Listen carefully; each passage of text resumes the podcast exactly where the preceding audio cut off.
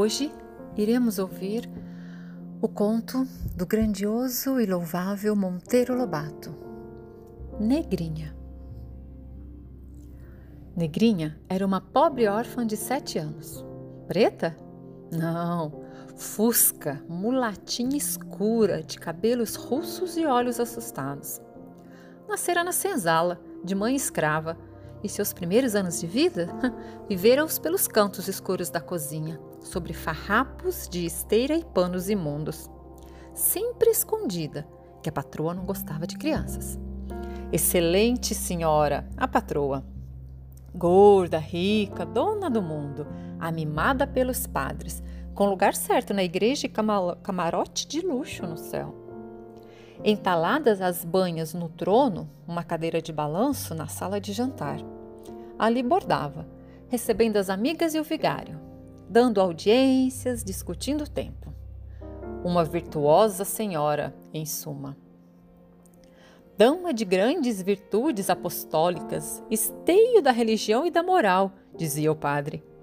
Ótima, a dona Inácia. Mas não admitia choro de criança. Ai, punha-lhe os nervos em carne viva. Viúva e sem filhos, não acalejara o choro de sua carne e por isso não suportava o choro da carne escrava. Assim, malvagia, longe na cozinha, a triste criança gritava, logo nervosa: Quem é essa peste que está chorando aí? Quem havia de ser? A pia de lavar pratos? O pilão? A mãe da criminosa abafava a boquinha da filha e corria com ela para os fundos do quintal, torcendo-lhe em caminho beliscões desesperados. Calha a boca, peste do diabo! No entanto, aquele choro nunca vinha sem razão. Fome, quase sempre. O frio. Desses que entangem pés e mãos e fazem-nos doer. Assim cresceu Negrinha magra, atrofiada, com olhos eternamente assustados. Órfã aos quatro anos, ficou por ali, feita gato sem dono, levada a pontapés. Não compreendia a ideia dos grandes, batiam-lhe sempre, por ação ou omissão. A mesma coisa, o mesmo ato, a mesma palavra provocava ora risadas, ora castigos. Aprendeu a andar, mas não andava quase. Com pretexto de que, às soltas, reinaria no quintal, estragando as plantas, a boa senhora punha-a na sala, ao pé de si, num devão da porta. Sentadinha aí, bico, hein? Negrinha imobilizava-se no canto, horas e horas. Braços cruzados, já, diabo! cruzava os bracinhos a tremer, sempre com o um susto nos olhos. E o tempo corria. O relógio batia uma, duas, três, quatro, cinco horas. Um cuco tão engraçadinho era seu divertimento vê-lo abrir a janela e cantar as horas com a bocarra vermelha, arrufando as asas. Sorria-se então, feliz um momento. Puseram-na depois a fazer crochê.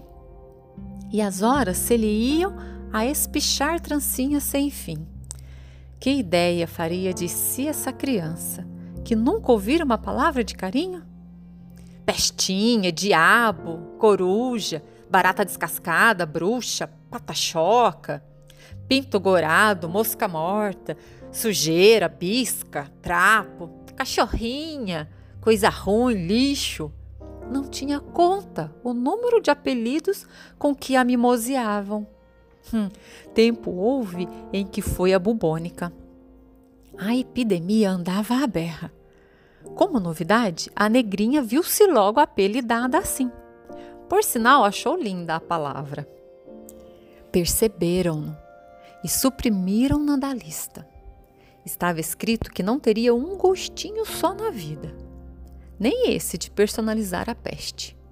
O corpo de Negrinha era tatuado de sinais roxos, cicatrizes e vergões.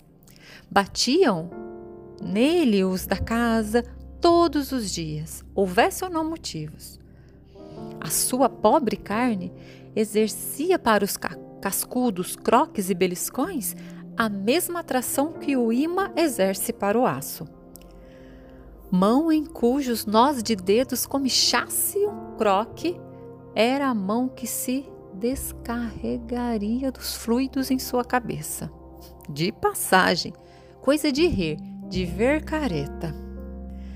A excelente Dona Inácia hum, era mestra na arte de judiar de crianças. Vinha da escravidão, fora senhora de escravos e daquelas ferozes. Amigas de ouvir contar o bolo e estalar o bacalhau. Nunca se fizera ao regime novo. Essa indecência de negro igual a branco? E qualquer coisinha a polícia? Qualquer coisinha?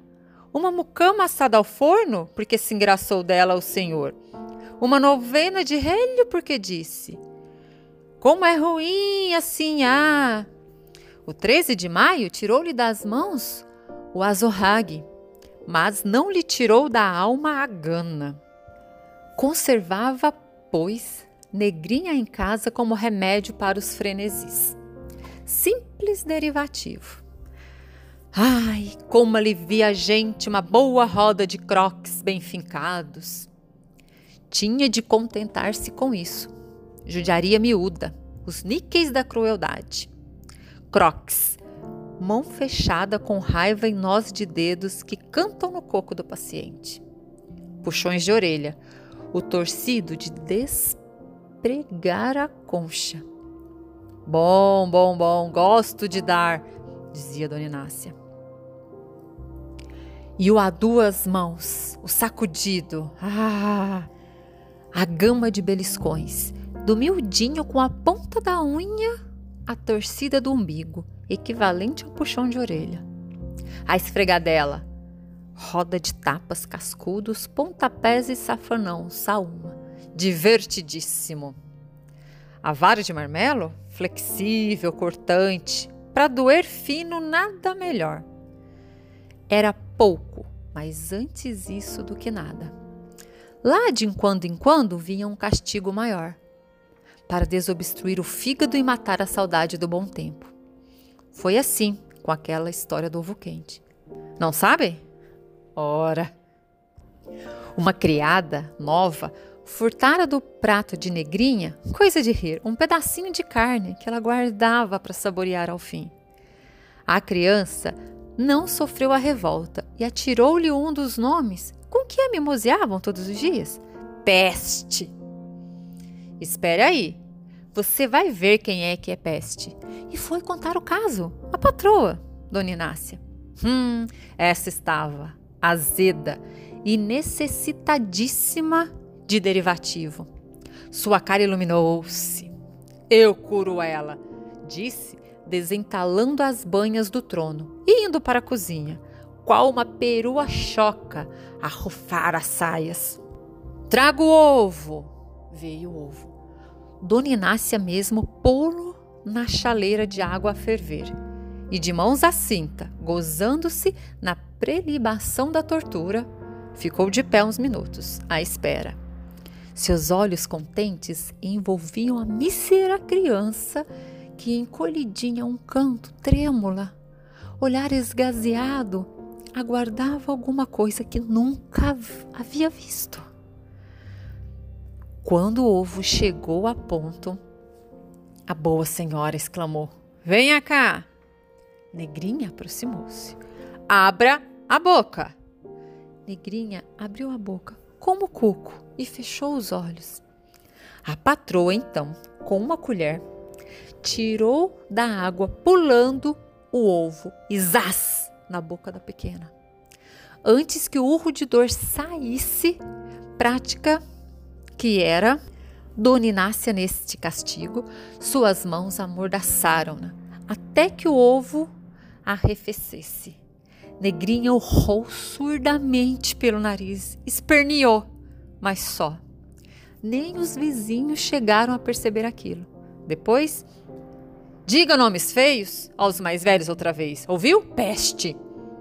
E voltou contente da vida para o trono, a virtuosa dama, a fim de receber o vigário que chegava.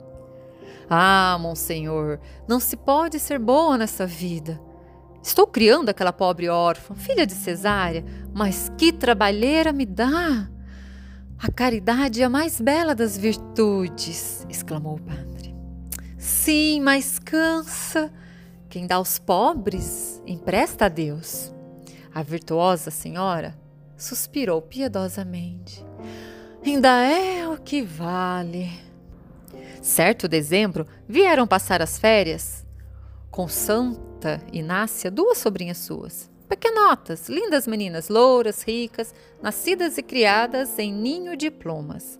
Negrinha, do seu canto na sala do trono, viu-as irromperem pela casa dentro, como dois anjos do céu, alegres, pulando e rindo numa vivacidade de dois cachorrinhos novos.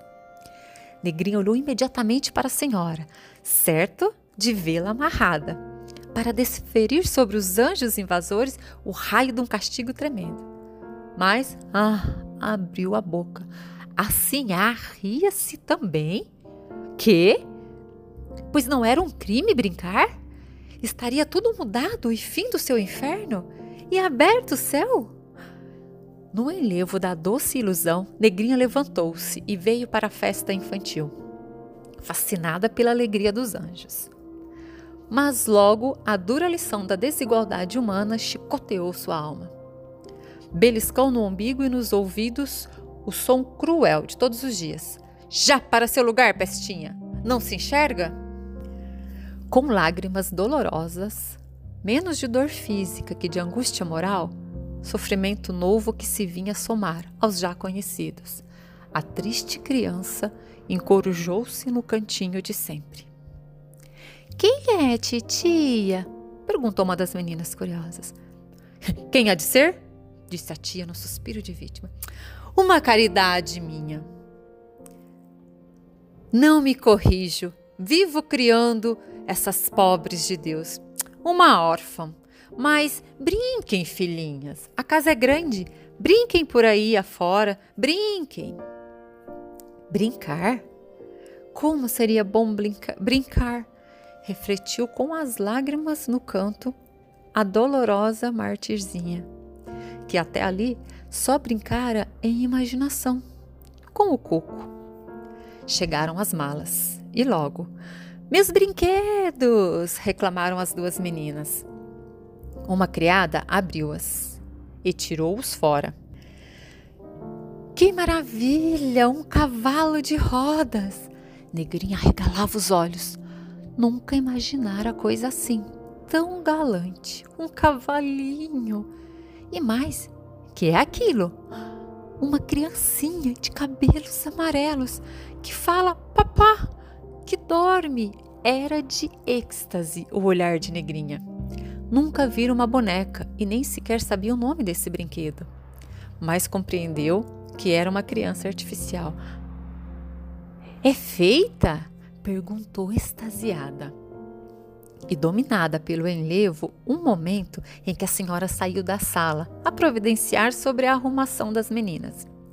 Negrinha esqueceu o beliscão, o ovo quente, tudo e aproximou-se da criaturinha de louça. Olhou-a com assombro e encanto, sem jeito, sem ânimo de pegá-la.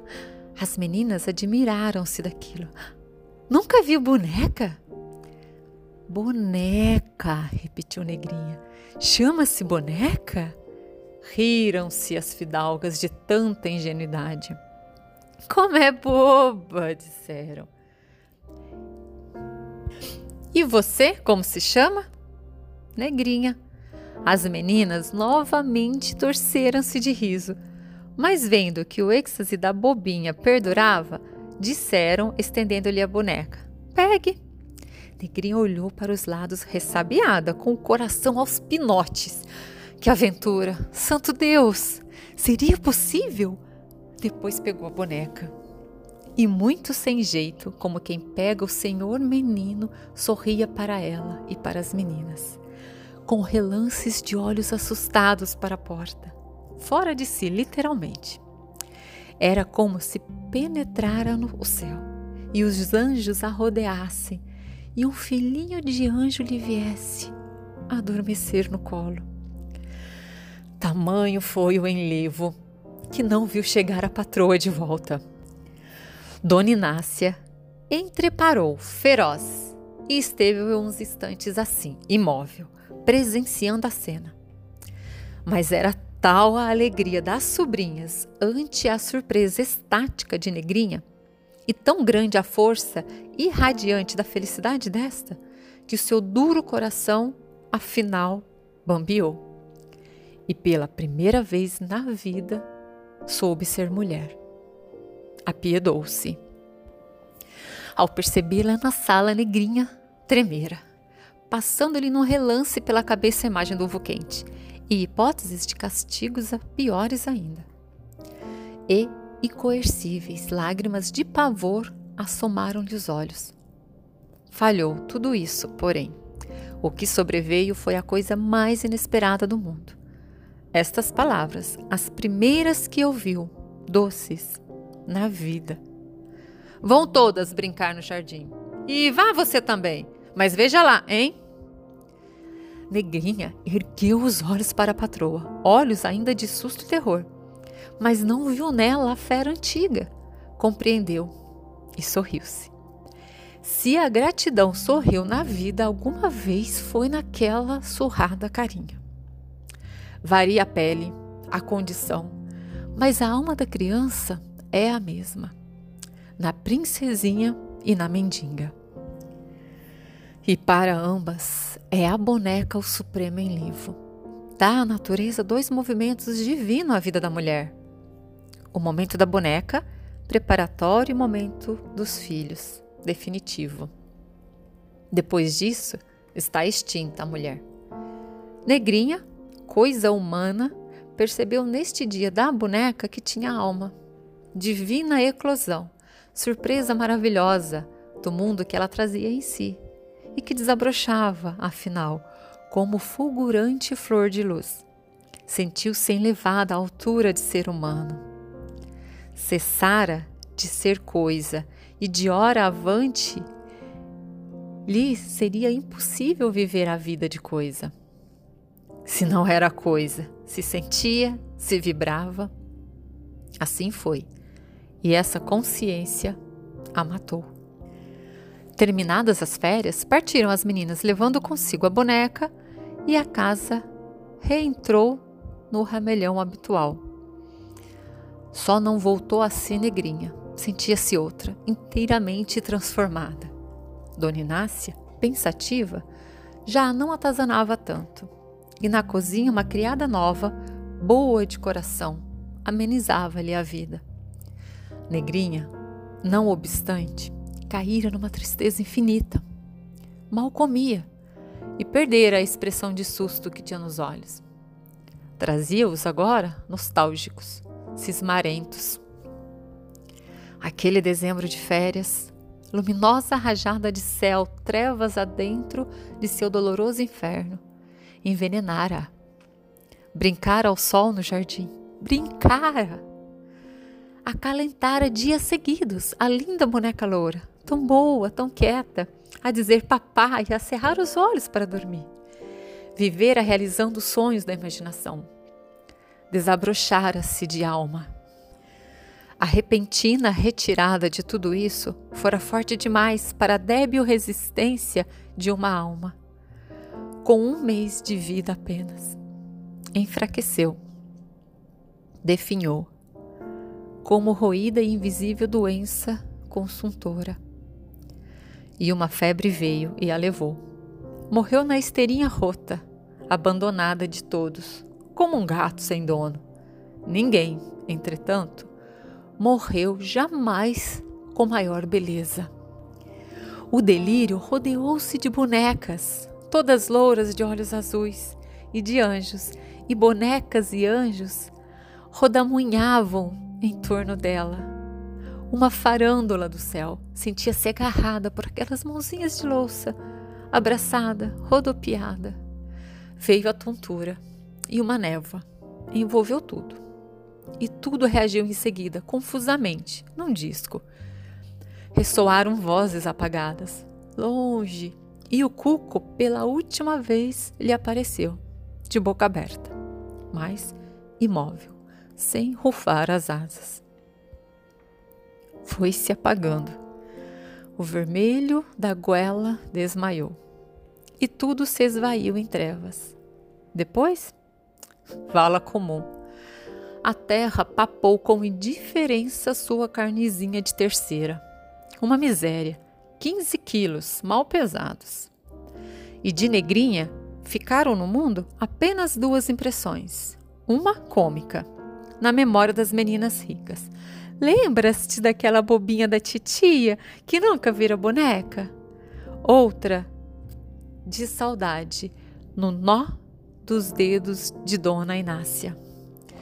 Como era boa para um cocre!